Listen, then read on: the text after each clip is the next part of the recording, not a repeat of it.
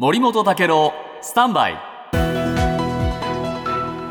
長官読み比べです。今日朝日新聞産経新聞などが、えー、一面で、えー、大きく報じているのは特殊詐欺、はい。えー、最近では最多でですね1万9000件になっているということなんですね、はい、で被害額も441億円と大きくなっています。で産経新聞がですね、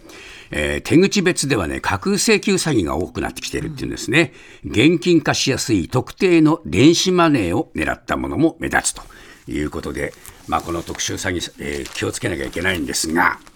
もう一つこれはね企業を狙ったサイバー攻撃。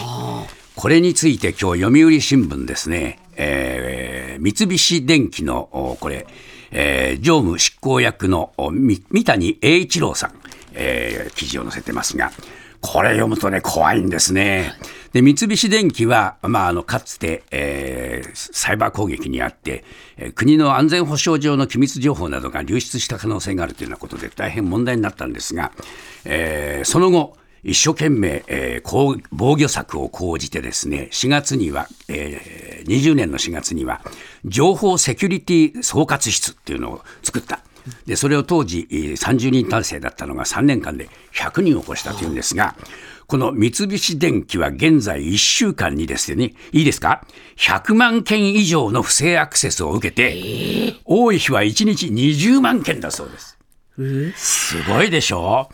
で、国のレベルで言えば深刻な攻撃を受けてる。他の企業もおそらく同じような状況だろうって言うんですよ。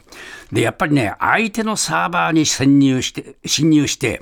えー、監視して、必要に応じて無,、えー、無害化するっていうね、能動的サイバー防御策。これを導入すべきだ。スポーツでもそうだけれども、攻撃を受けて、守ってるだけではどうにもならんと、三谷さんは言っています。